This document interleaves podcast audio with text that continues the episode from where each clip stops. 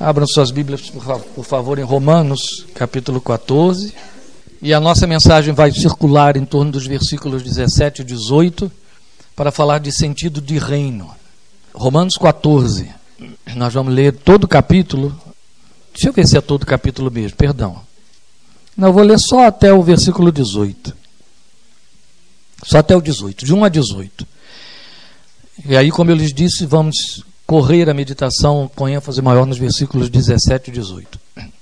Aceitem o que é fraco na fé sem discutir assuntos controvertidos. Um crê que pode comer de tudo, já outro, cuja fé é fraca, come apenas alimentos vegetais. Aquele que come de tudo não deve desprezar o que não come, e aquele que não come de tudo não deve condenar aquele que come, pois Deus o aceitou. Quem é você para julgar o servo alheio? É para o seu senhor que ele está em pé ou cai e ficará em pé, pois o Senhor é capaz de o sustentar. Há quem considere um dia mais sagrado que o outro. Há quem considere iguais todos os dias. Cada um deve estar plenamente convicto em sua própria mente. Aquele que considera um dia como especial para o Senhor, assim o faz. Aquele que come carne, come para o Senhor, pois dá graças a Deus. E aquele que se abstém, para o Senhor se abstém e dá graças a Deus. Pois nenhum de nós vive para, apenas para si, e nenhum de nós morre apenas para si. Se vivemos, vivemos para o Senhor. E se morremos, morremos para o Senhor. Assim, quer vivamos, quer morramos, pertencemos ao Senhor. Por esta razão, Cristo morreu e voltou a viver para ser Senhor de vivos e de mortos. Portanto, você, por que julga seu irmão? E por que despreza seu irmão? Pois todos compareceremos diante do tribunal de Deus, porque está escrito: por mim mesmo jurei, diz o Senhor, diante de mim todo joelho se dobrará e toda língua confessará que sou Deus. Assim cada um de nós prestará contas de si mesmo a Deus. Portanto, deixemos de julgar uns aos outros. Em vez disso, façamos o propósito de não colocar pedra de tropeço ou obstáculo no caminho do irmão. Como alguém que está no Senhor Jesus, tenho plena convicção de que nenhum alimento é por si mesmo impuro, a não ser para quem assim o considere. Para ele é impuro. Se o seu irmão se entristece devido ao que você come, você já não está agindo por amor. Por causa da sua comida, não destrua seu irmão por quem Cristo morreu. Aquilo que é bom para vocês não se torne objeto de maledicência. Pois o reino de Deus não é comida nem bebida, mas justiça, paz e alegria no Espírito Santo. Aquele que assim serve a Cristo é agradável a Deus e aprovado pelos homens. Eu poderia ter lido e ficado somente com os versículos 17 e 18, pois o reino de Deus não é comida nem bebida, mas justiça, paz e alegria no Espírito Santo. E Deus se agrada disso, daquele que vive debaixo desta consciência, como diz aqui o versículo 18. Assim, aquele que assim serve a Cristo é agradável a Deus e aprovado pelos homens.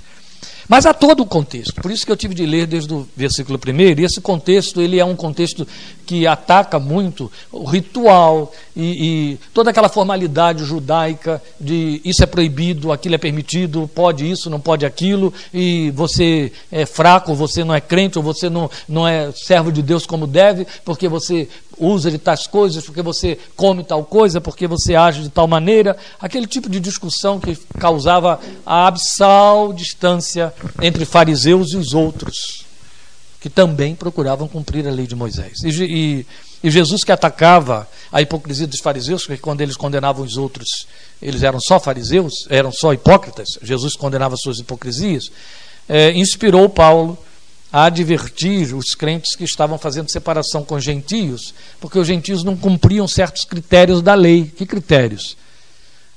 Guardar o sábado, que eles entendiam que era ponto nevrálgico de seguidor do, do Deus do Velho Testamento, não comer carnes que a lei de Moisés, ou comidas, não precisa ser só carne, que a lei de Moisés declarava proibidas ou imundas.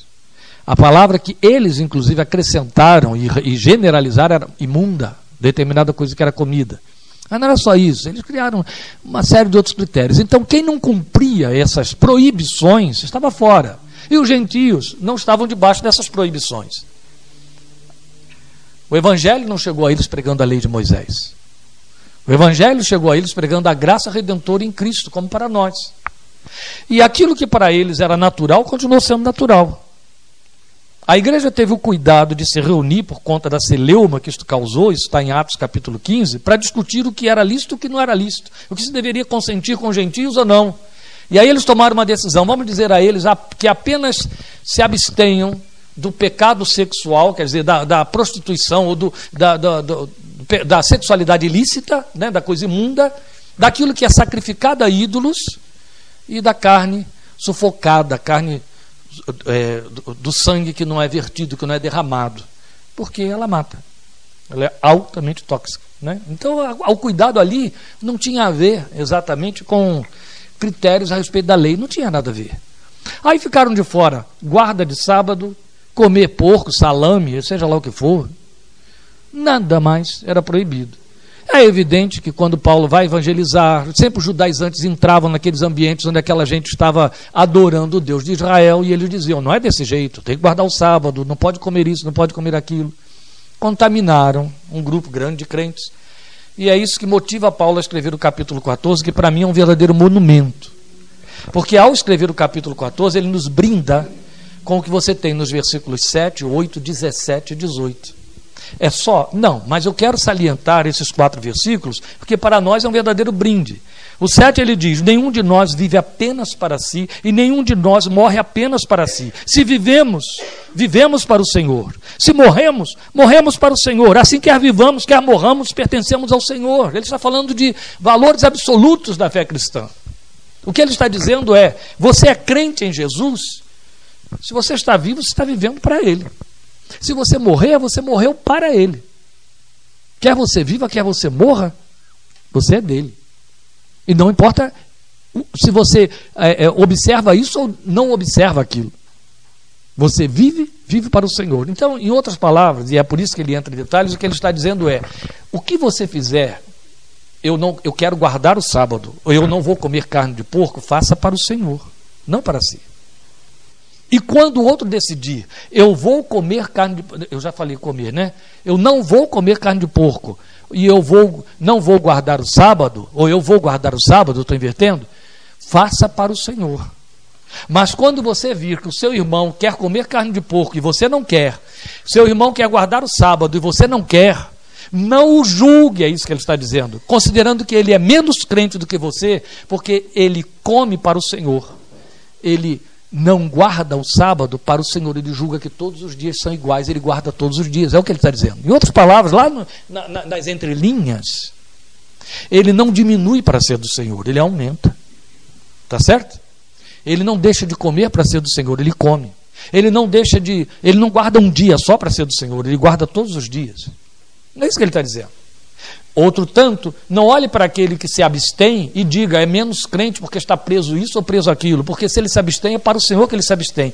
Ele não está fazendo uma generalização, ele está fazendo uma centralização de consciência de reino. Por isso que eu disse que esses dois versículos são um brinde. E é onde ele entra com a ênfase mais intensa nos versículos 17 e 18, porque para mostrar que tudo que ele está falando tem a ver com o reino. Então ele diz: Pois o reino de Deus não é comida nem bebida. O reino de Deus não é eu me abstenho ou não me abstenho. É evidente que ele não está dizendo, ele já teve o cuidado de escrever isso para nós, ele não está dizendo tudo é lícito. Ele disse que tudo é lícito, mas fez uma advertência. No tudo que é lícito, há aquelas coisas que não convêm. E aquelas coisas que são lícitas não podem me dominar mesmo no tudo lícito, elas não podem ter domínio sobre mim. Sou eu que tenho que ter domínio sobre elas. Por quê? Porque tudo é do Senhor. É o que ele está dizendo. Você é do reino. O que vale é o reino. Então, se você está comendo, tenha consciência de que está comendo para o Senhor. É um culto. Se você está se abstendo de um determinado dia da semana, entenda que está fazendo isso para o Senhor. É um culto. Se você não está comendo, você não está comendo, tenha consciência de que está abrindo mão para o Senhor. É um culto. Se você está é, é, desligado da ideia, está considerando todos os dias iguais, entenda que está fazendo isso porque você pertence ao Senhor. É um culto. O que ele está dizendo é: a, a, centralização da sua consciência é o que o reino, a posição que o reino tem na sua vida. Você vive para o reino. Ó, quer vivamos ou morramos, somos do Senhor. Eu não vivo para decidir o que eu como ou não como, o que eu, como eu celebro ou como não celebro. A minha forma de cultuar. Não é isso que determina a minha confissão.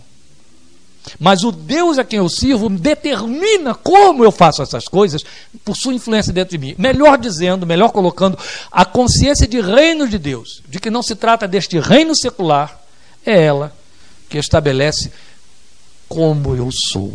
E aí vai determinar como eu faço. Então eu quero compartilhar um pouquinho isso aqui com você. O fato de que esta linguagem de Paulo sobre comer, não comer, considerar todas as coisas iguais ou não, é para nos falar de um fato que é óbvio. Nós vivemos no mundo físico, onde você toca as coisas, vê as coisas, apalpa e usa. Nesse mundo físico, nós cogitamos de coisas concretas, nós nos servimos dos sentidos do corpo para realizarmos a vida. Você imagine se eu começar a proibir determinados aromas, não é assim? Havia um louco aqui em Rio Claro que cheirava os crentes para saber se estava com cheiro de Cristo. E de vez em quando ele dizia que, estava com cheiro do diabo. Criou uma igreja em função disso. Tem louco para tudo, né? Mas veja só, você vai usar os sentidos para determinar sua espiritualidade, os sentidos são físicos. Entendeu? Eles nada têm de espirituais, eles são físicos. Quais são os sentidos? Visão, audição, olfato, paladar, tato. São cinco. Eles são só físicos. Mais nada. Entendeu? Você depende deles para comunicar a sua estrutura psíquica, para manipular com ela para que ela faça você ser, você fazer. Eles são só físicos. E você se serve deles no mundo físico. Agora, no mundo espiritual, só sobram dois. Só dois: visão e audição. Joga fora tato, olfato e paladar. Você não precisa deles. E tem mais. Quando a gente fala de visão, estamos falando uma linguagem espiritual. Você vê pela fé, não é essa visão. E quando a gente fala de audição, nós estamos falando de ouvir a voz de Deus. É um ato de fé também, é pela palavra. Entendeu? Então não é o ouvir de forma altissonante, não é o ouvir, o ver de forma que você consegue é, ter um, um, centro óptico que reage no seu cérebro, totalmente físico, para levar você a fazer aí a configuração de todos os elétrodos que vão lá, é, elétrons que vão lá colocar a imagem diante dos seus olhos. Não.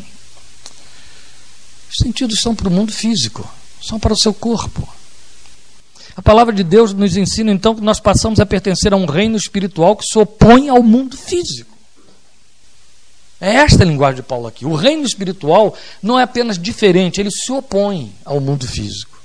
É onde tropeça a maior parte da igreja desta geração. É achar que há uma conciliação entre o mundo físico e o reino espiritual. Não, os dois se opõem. Assim como a Bíblia diz que a carne que habita o mundo físico é inimiga do espírito, que só pertence ao mundo espiritual. Entende? E os dois militam entre si. Um se opõe ao outro. O mundo físico se opõe ao mundo espiritual. Então precisamos ter cuidado com isso aí. E isso precisa ter uma equação. Eu vou falar dessa equação aí, porque é evidente que você não pode se alienar do mundo físico porque você vive em esferas espirituais ou com entendimento. Não, você está no mundo físico, você é físico, você precisa dos cinco sentidos físicos, mas você tem de entender que pertence a um mundo que não é físico. Então é ele quem está acima e dita seu comportamento no mundo físico. É Ele quem determina, estabelece. E por aí vai.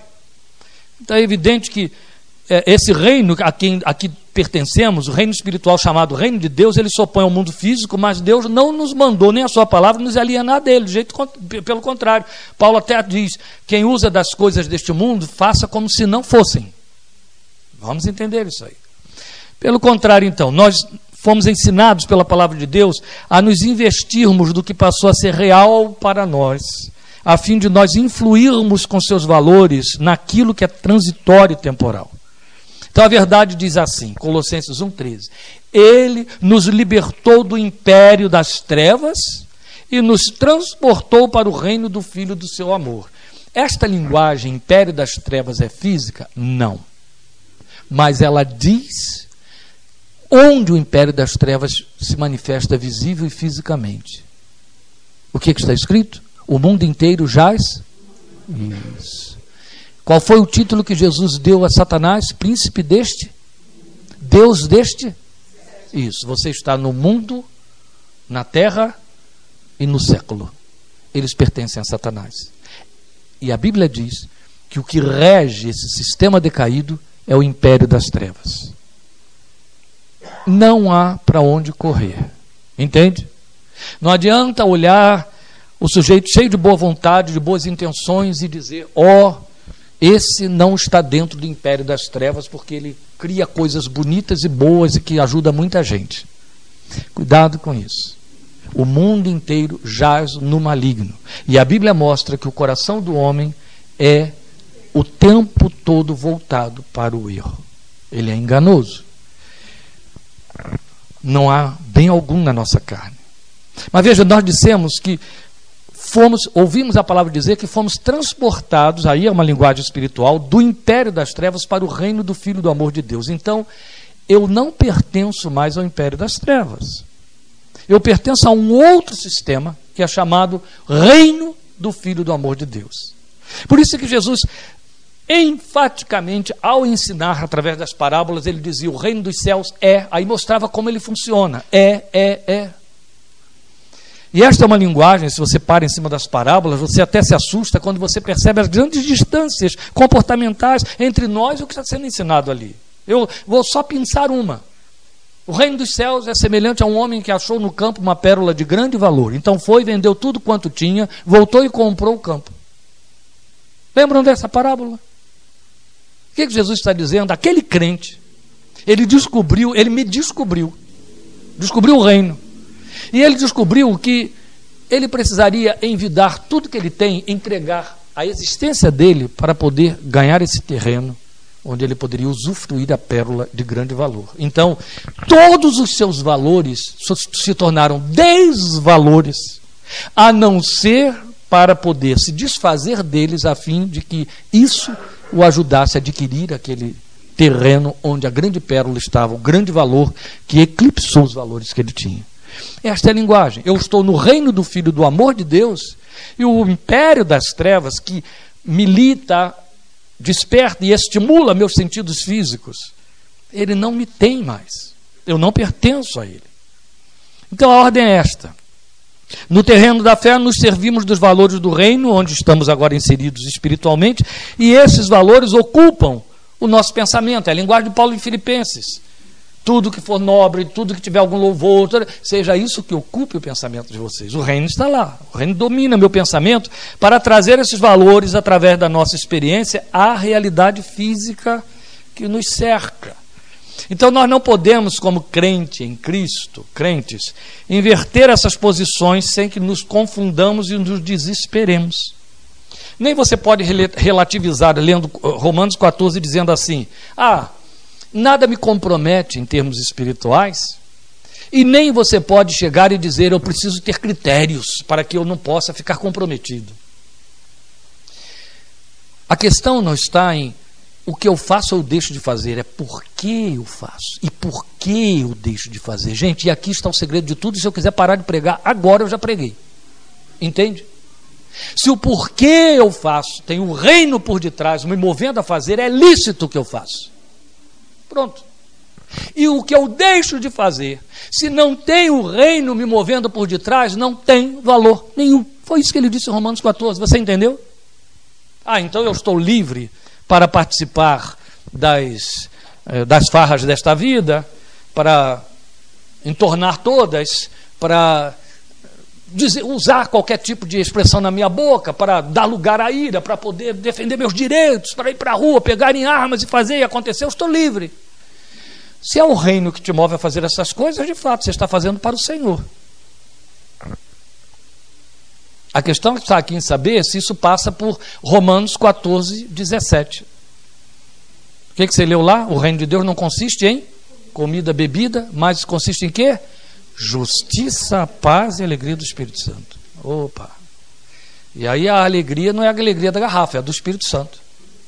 E a justiça não é das armas, é paz com Deus. E a paz não deixa você pegar em armas também. Aí complica, né? Vamos deixar complicado assim. Olha só, gente. Vamos prestar atenção nisso aqui. O que me move a fazer ou deixar de fazer? E o reino me move a fazer? Essa é outra questão. Se vivemos, para o Senhor vivemos. Se morremos, para o Senhor morremos. Quer vivamos ou morramos, somos do Senhor. Então não há como relativizar. Eu não posso chegar e dizer, não, você está errado fazendo desse jeito. Eu não faço. A questão está em saber, é o reino que te move a fazer? Aí quem está errado sou eu se eu não faço. Por que, que o reino move você a fazer uma coisa que não serve para mim? Como é que pode não servir para mim se for o reino que moveu e pertencemos ao mesmo reino? Logo, eu posso não estar sendo movido pelo espírito do reino, mas pelo espírito dos judaizantes. Não é o caso aqui de Romanos 14, que Paulo está condenando? Eu estou condenando o outro que não come a carne que eu como, ou estou condenando o outro que come a carne que eu não como, porque a lei, mas não o reino, que decidiu. Não foi o reino.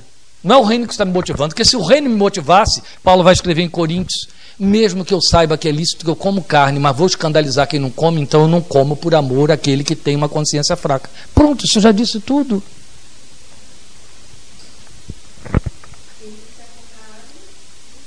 Não é? Quando isso, quando a Dorcas, é, uma certa vez, eu estava lá na casa dela, só uma ilustração assim muito pobrinha, mas ajuda. É, ela circulava quase que é, quase que é, na totalidade da sua, da sua agenda por igrejas legalistas. O que, é que são igrejas legalistas? Aquelas que dizem assim, isso é proibido, aquilo também é proibido e também é proibido. Proibido espirrar, proibido botar pimenta na comida, e por aí vai, né? Então, ela circulava por essas igrejas. E uma certa vez estava lá na casa dela quando ela saiu do salão onde foi se preparar para o casamento. Voltou de lá, cabelo todo. Eu conheci Dorcas de coque, né? A vida inteira. De repente ela vem de lá, com aquele cabelo esplendoroso, todo penteado, cortado. Eu olhei e falei: é missionária. Uns 25 anos caíram aí por terra, ela ficou toda vaidosa.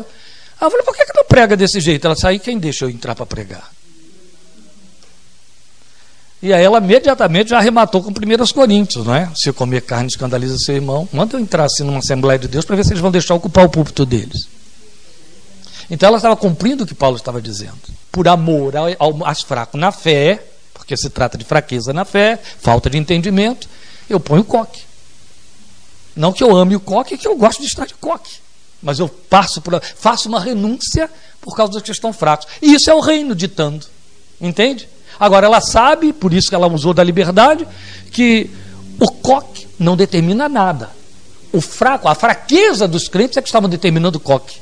Então ela podia pentear o seu cabelo, ilustrar a sua cabeça como ela bem entendia, quando ela não tinha, não haveria risco de estar escandalizando alguém ou, ou estar ministrando para alguém. Isso é hipocrisia? Não, isso é sinceridade. É totalmente diferente. Isso é o reino ditando. Eu estou usando ilustrações para que vocês entendam. Né? Pois bem, nós não podemos então inverter essas posições. Se nós nos invertermos as posições, nós vamos nos desesperar. Por quê? Em João 17, 16, Jesus ora e deixa muito claro na sua oração que nós estamos no mundo, mas ele já tinha dito que nós não somos do mundo. Então ele deixa claro: estamos no mundo, mas dele não somos. É aqui que está a abissal diferença. O que eu sou determina como estou e dependendo de circunstâncias até onde estou. Entende? Mas o que eu estou ou como eu estou não estabelece como eu sou, nem quem eu sou.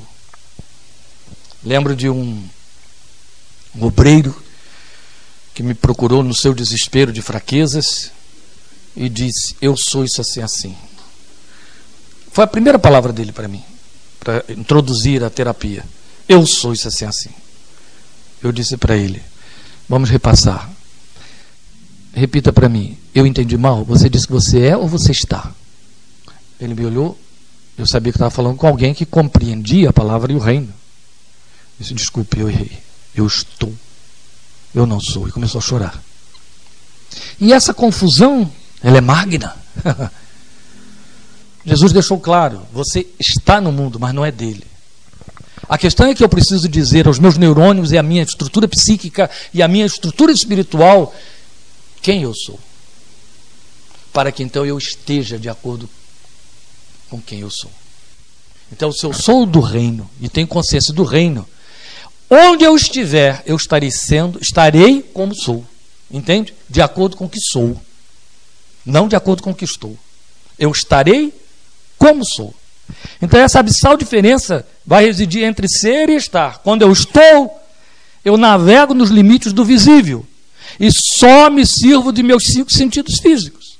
Mas quando eu sou, e isso significa ser no reino, à luz do que estamos lendo, posso transitar para além do físico e dispensar os meus sentidos, porque aí eu vou usar de ferramentas espirituais. A fé no lugar da visão, o coração, não o órgão, claro, né? mas a sede da minha vontade, no lugar da audição e por aí. E vou abrir mão do resto, que é o que Paulo está atacando aqui: tato, olfato e paladar. Comer carne tem alguma coisa a ver com audição e visão? Não, mas tem a ver com paladar, não tem?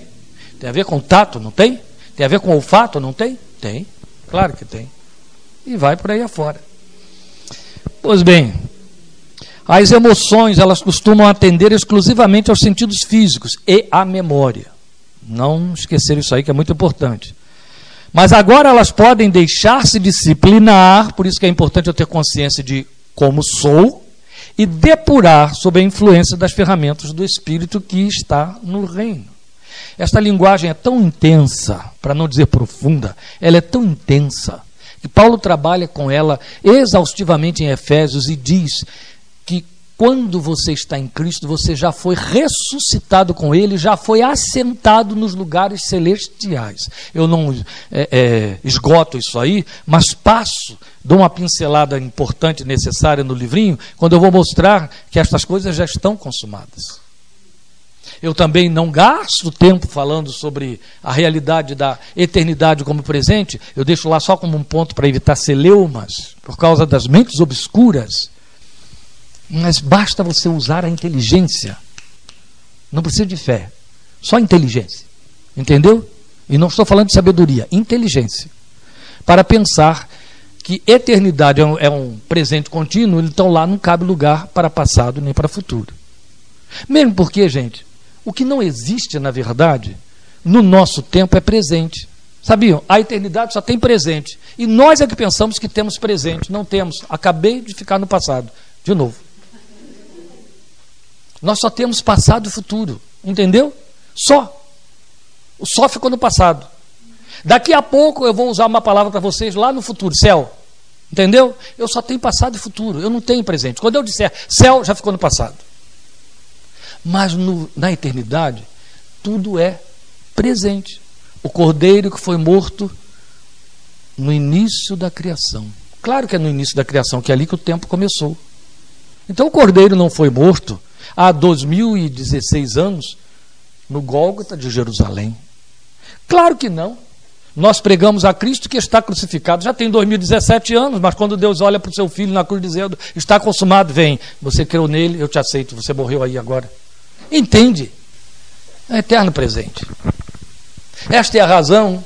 E eu já estou jogando o livro fora, né? nem precisa comprar nem ler, gente. Já estou jogando ele todo aí. Esta é a razão, porque Moisés e Elias aparecem de lá e são reconhecidos no físico.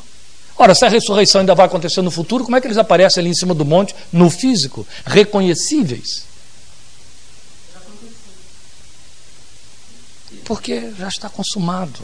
É o Tetelestai, que Jesus gritou na cruz. Está consumado. Entende? Não precisa de fé, basta inteligência. É, é. Por quê? Não, bem. Sabe por quê? Somos temporais. É só por isso. É. É. Mas se você pensa assim, ó. Mas você pensa assim, olha. Pense assim, ó. Aqui, aqui está, ó. Aqui está o plano eterno, certo? Tá bom?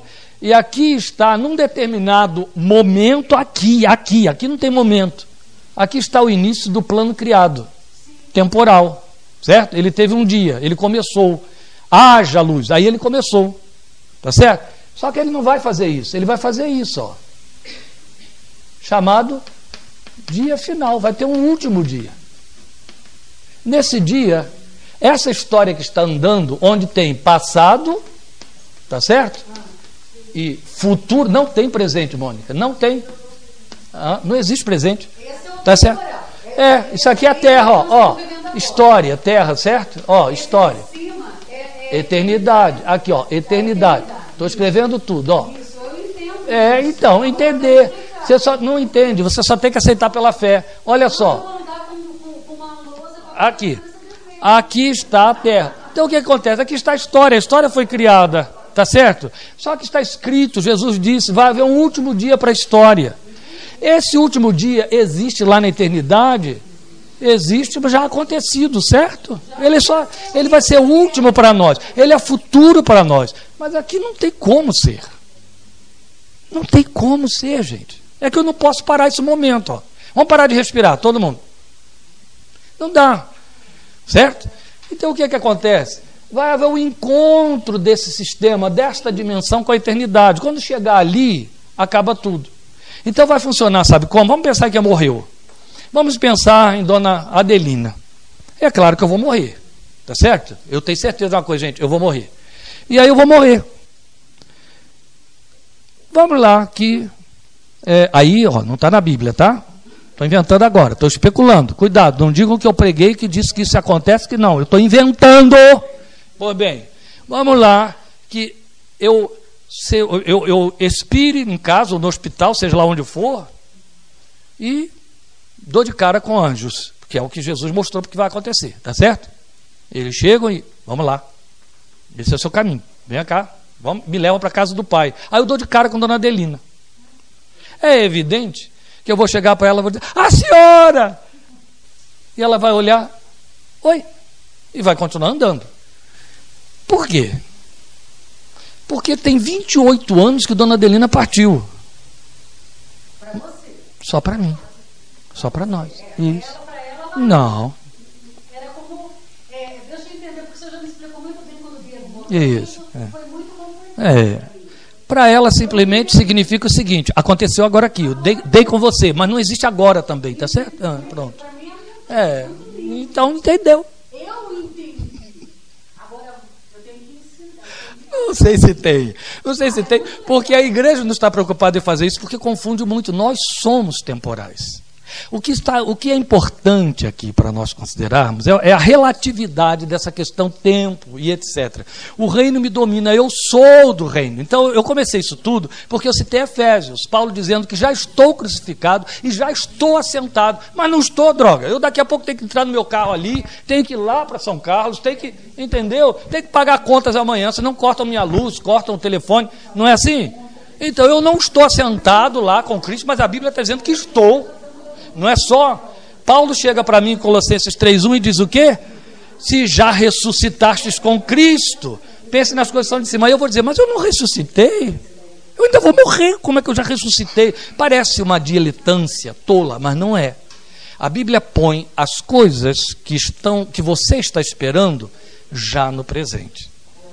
Isso. Por isso é que eu friso muito isso no livrinho, quando Paulo diz: desfeita a casa desta habitação terrena, temos da parte de Deus não é teremos outra eterna nos céus.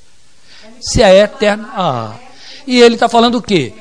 Quando esta for desfeita, eu já tenho a outra. Então ele diz assim, para poder mostrar que ele não está falando de sonhos e de desejos e de propósitos, mas de realismo, ele pega e diz assim: por isso eu anseio ser despojado desta habitação terrena para ser revestido daquela que já existe lá. Porque eu sei que quando eu ficar ausente deste corpo, eu estarei presente com o Senhor. É imediato. Porque lá não tem passado. Né? Isso me lembra. Eu não ponho isso lá no livro, mas eu já citei para vocês. Gosto de trazer isso sempre à memória, porque são coisas que eu aprendi, li e ficaram marcadas para sempre. É, houve um, um pastor presbiteriano que foi muito famoso na década de 40, ele não entrou na década de 50, ele virou capelão do Senado americano. Peter Marshall. Tem um filme, maravilhoso filme. E a mulher dele, que ficou viúva, depois casou, muitos anos depois, ficou com o filhinho dele de nove anos, porque ele, ele, ele morreu quando o garoto tinha nove anos. Ele teve um infarto fulminante naquele tempo em que não havia recurso nenhum, E não teve jeito. Um ano depois do infarto, teve um segundo infarto, aí morreu. Esse segundo foi fulminante. O que aconteceu com ele? Ele era muito famoso, ele tinha sermões extraordinários, ele era o pastor dos presidentes dos Estados Unidos. Eles assistiam com suas famílias na igreja dele. Ele ganhou muita fama pelo tamanho de, de, de, de sua eloquência e a sua piedade cristã. Era um homem que ouvia a voz de Deus, era escocês, foi para os Estados Unidos estudar, ficou lá, era muito pobre, e Deus honrou muito aquele homem. E ele casou muito bem, uma mulher muito inteligente. E ela era escritora e ela continuou escrevendo. E a primeira coisa que ela escreveu depois que ele morreu foi a história da vida dele, né? Um homem chamado Peter. E o livro é magnífico. Eu me lembro uma vez de não achar mais o livro, não tinha lugar nenhum, encontrei na prateleira do reverendo Neftali, aí disse para ele, posso tirar xerox? Ele pode. Aí, coitado, fui tirar xerox, tinha lá a primeira página de dedicação a Dona Lourdes, quando ele era noivo dela, né? Eu falei, ó, oh, entrei na intimidade dele. Ele comprou o livro, dedicou a ela, cheio de paixão e tal, e o livro estava na prateleira. Tirei xerox, usei o livro durante muito tempo, porque era apaixonante. Eu tinha o livro original na mão e né, foi-se. Aí, é, aí eu tive que tirar xerox muito tempo depois. E há uma história que ela conta no livro, no final do livro, que é tão, ela conta com tanta singeleza e aquilo me marcou muito. Foi onde eu comecei a pensar no óbvio do presente contínuo da eternidade. Há uma coisa que vocês desconhecem, embora eu já tenha repetido várias vezes. Quem lê o texto do Novo Testamento no grego conhece um tempo verbal que não há nas línguas ocidentais, chamado presente contínuo. É interessante que Deus se serviu de uma língua que podia comunicar o que se passa no céu. Entende? Nós não temos no português. Nós temos o gerúndio, que tenta se aproximar só. O gerúndio diz que você está continuando a fazer determinada coisa, mas isso não quer dizer que você que ela não sofra uma parada, que não haja interrupções. O presente contínuo significa aquilo que está acontecendo incessantemente. É o temos de que Paulo se serve, porque o presente contínuo sempre dá o presente do indicativo no, no português, entendeu? Só que o presente do indicativo é muito pobre. Eu posso dizer para vocês assim: eu tenho uma casa em Analândia. Mas isso não quer dizer que eu estou morando lá. Mas se eu tiver de usar o presente contínuo, quer dizer que eu estou habitando na minha casa que está em Analândia. Por isso que eu tenho uma casa em Analândia. É muito mais intenso. É um verbo que só tem no grego e Deus se serviu disso para comunicar. Olha que interessante, uma língua que podia comunicar os movimentos da eternidade. Bem, por que, eu disse isso mesmo? É, o que você tem? Ela vai e escreve lá no livrinho dela. É, ele morreu, claro, né? A gente sabia. Aí ela conta que um ano depois, eles tinham uma casa de praia. Eles só iam para essa casa de praia com o menino uma vez por ano nas férias dele.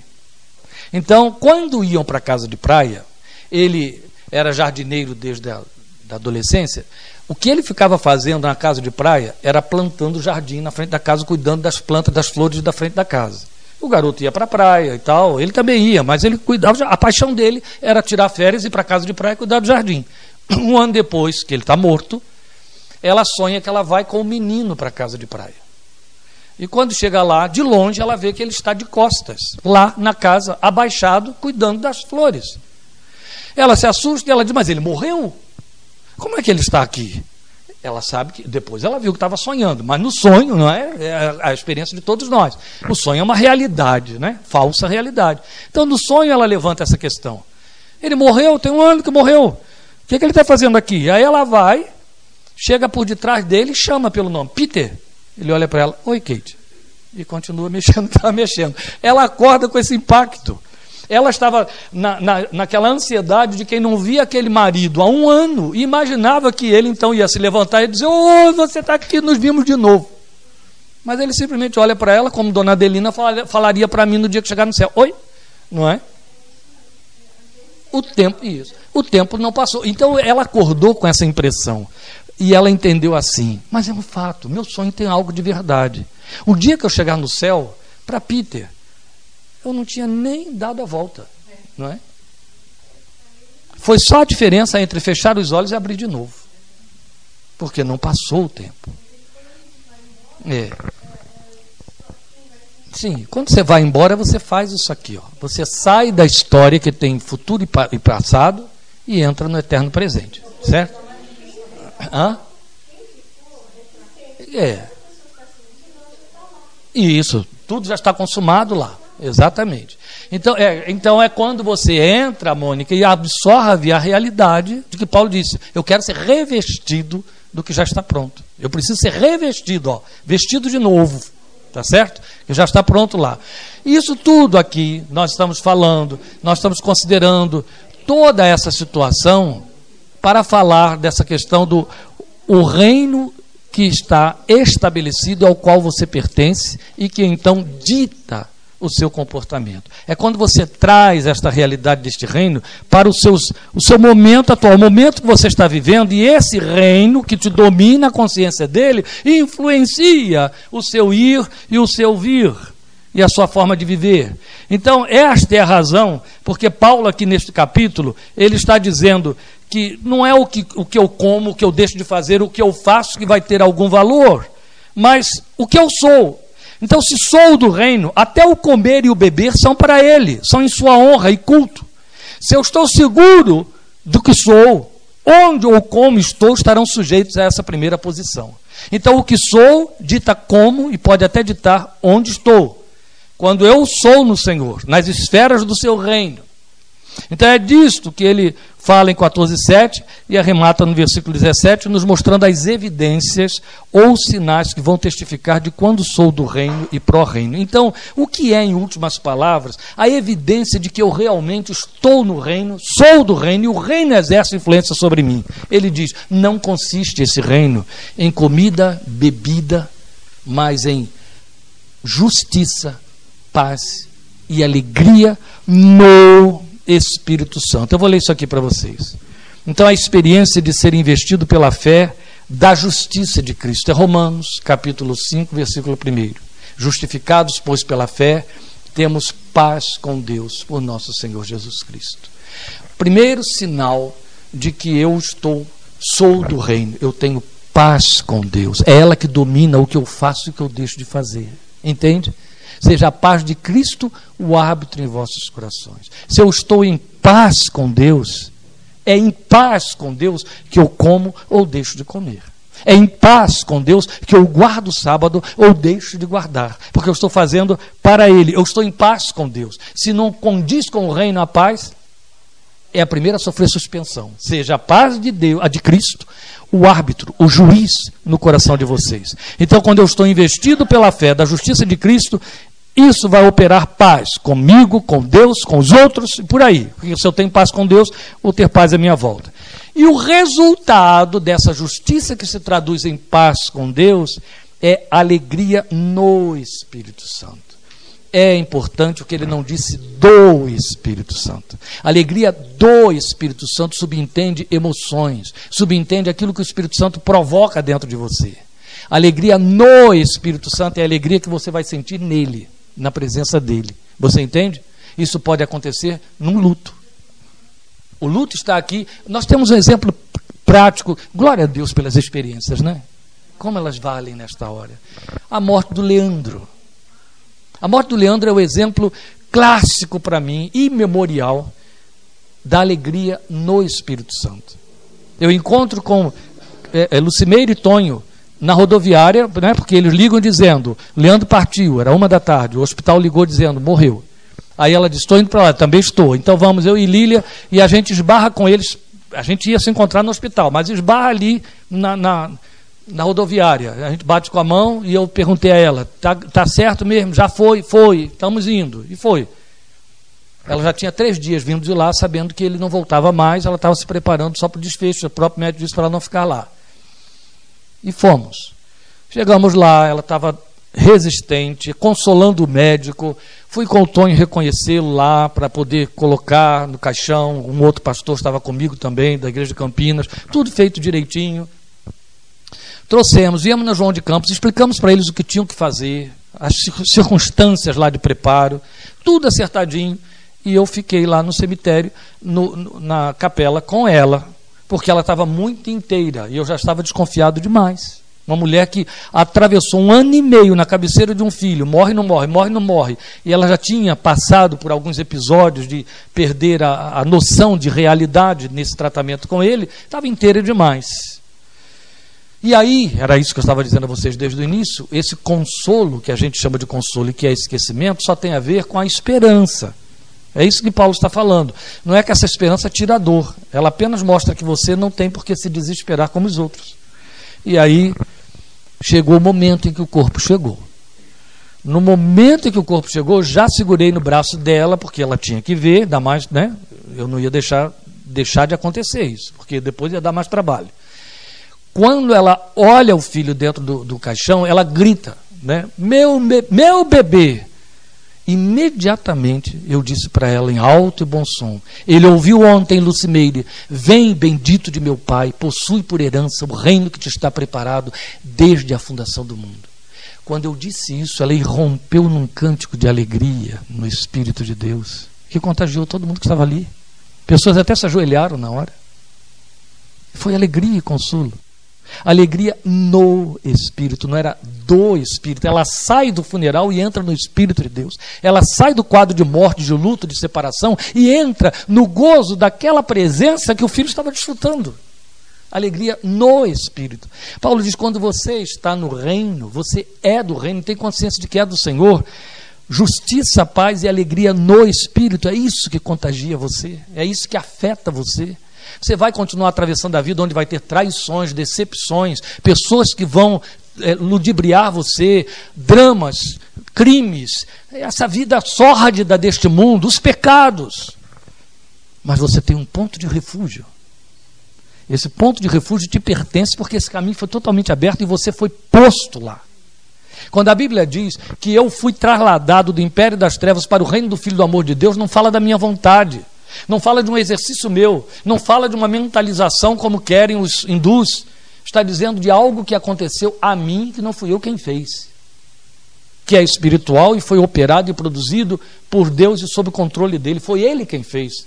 Eu só preciso é me dar conta de que isso aconteceu e trazer isto para a minha realidade. Eu sou do reino, do reino e estou neste mundo. Eu estou num mundo marcado por passado e futuro, mas eu sou de um reino onde tudo já está consumado. Esta é a razão. Porque nós podemos, com toda segurança e tranquilidade, nos dar conta disso. Quem nasce de novo não morre outra vez. Não tem como. Se você nasceu de novo, aí está o sintoma de que estas coisas estão consumadas, porque o novo nascimento é produção de Deus. Não é o homem nem a igreja quem fabrica. Desgraçados de nós, gente, se essa igreja tão marcada por erros, produzisse o novo nascimento, se isso ficasse sujeito a uma pregação, ao trabalho de líderes religiosos, seria a pior tragédia da humanidade. O céu da Bíblia é lógico, é perfeito, é inteligente, é sábio, é concreto. Você entende? Ele não é fantasia. Foi isso que eu procurei escrever no livro. Ele não é fantasia. Você é do reino, você está aqui consciente de uma coisa. Se eu nasci de novo, é porque isso estava consumado lá. Então isso explica Viu, Vera? É a nossa Vera e, e Regina aqui, as maiores representantes presbiterianas entre nós. Se sintam honradas. Isso explica porque os presbiterianos. Maria Inês? É, ela está indo lá no Caleb, é isso mesmo. Olha lá, o, o Sérgio, Fernando, isso mesmo. É, tem um bocado de crente aí. É, metade da ceia é crente. Olha só. presta atenção. Está bem, Lili. Olha só, gente, presta atenção. O calvinismo, ele tem seus excessos, como tudo tem excesso. Mas o calvinismo não negocia uma coisa que é fato, a eleição. E ela diz assim: os eleitos, os eleitos. Só que a, a, o, o, as, as linhas opostas leem a eleição de baixo para cima. E o calvinismo lê a eleição de cima para baixo. Então tem lógica total. Se eu sou, se eu nasci de novo, é evidente que isso aconteceu no céu em quando? Opa, nos dias da eternidade. O que é que ficou esperando para que eu saísse daqui, ó, sem precisar morrer e entrasse aqui? Que eu reconheci a obra, eu me arrependi. Só isso. Mas já foi consumada. Entendeu? Ela simplesmente foi consumada. Ele simplesmente já consumou tudo lá e isso está entrando na realidade aqui. É, agora, eu tenho que ter, ó, olha, olha a sabedoria de Lloyd Jones, Martin Lloyd Jones. Eu tenho que ter preocupação com quem ainda não confessou, não se arrependeu? Tem, porque enquanto ele não confessa, ele está me dizendo que certamente nada aconteceu lá. Então eu tenho que estar com muito medo, chorando muito por ele e orando muito. Entende? Porque isso vai mudar alguma coisa? Não. Pelo menos eu estou pedindo a Deus, apressa o que já aconteceu para que eu descanse, para que eu sossegue. Só isso. Entende? Apressa para o meu tempo, traz aqui para dentro de mim, porque pode não trazer. Porque se não aconteceu lá, não vai acontecer aqui. É a grande distância entre calvinismo e arminianismo. O arminianismo diz que você decide isso. Se eu decido, o poder da salvação me pertence. E as igrejas têm o poder de manipular com ela. Mas se é uma obra de Deus, eu não decido nada. Não há o que a igreja possa fazer. O máximo que ela pode fazer é me ensinar a verdade, mas me levar a crer nela. Ou o Espírito Santo faz ou não faz. Então Martin Lloyd Jones dizia assim: Você ama o reino. A palavra de Deus mexe, ela significa a palavra de Deus para você, você é eleito. Não precisa de mais nada. Entende? Por que ele está dizendo isso? Porque se você não é eleito, a sua mente é rebelde, você re rejeita. Isso não quer dizer que eu visito a igreja. Mesmo porque a igreja pode não estar pregando a palavra de Deus, ela pode estar pregando Bíblia, letra, não a palavra. São diferenças muito grandes. Isso também explica. Porque eu não preciso nem estar dentro da igreja e pertencer ao reino. É, não é garantia de nada. Eu posso pertencer ao reino sem estar aqui. Daí eu ter pregado o que preguei no falecimento do Diego. Entende? Creio nisso profundamente. E tenho de crer, porque eu sei, por convicção do Espírito, por leitura da palavra de Deus, que quem opera isso é Deus. Entende? Esta obra vem de Deus. O Espírito está escrito, é quem convence o homem, e não tem jeito. Sabe quem disse isso? Pedro? Não. João? Não. Paulo? Não. Jesus. Autor e consumador da fé. Foi ele quem disse que é o Espírito quem convence o homem do pecado, da justiça e do juízo. O texto nem saiu isso da boca de Jesus nem da pena de João. O homem se deixa convencer pelo Espírito, isso não existe. O homem é agente da passiva aí. Isso, eram teus e tu me deste. Já deu, pronto. Prestem atenção. Nós precisamos entender que se eu sou do reino, eu nasci de novo, vamos viver de acordo com o reino. Onde estão os sinais? Justiça, paz e alegria no Espírito Santo. Entende? De vez em quando, o império das trevas prevalece mais? Prevalece, depende de quanto eu deixo ele entrar pelos meus sentidos físicos. Ele milita onde? Na minha carne, em quem não habita? Muito bem. Vocês estão afinados. Se eu deixo os sentidos físicos não cogitam, guardem isso, gente. Os sentidos físicos, cuidado, igrejas excessivamente emocionais. Os sentidos físicos não cogitam das coisas espirituais, eles são carnais. Tá certo? Entenderam?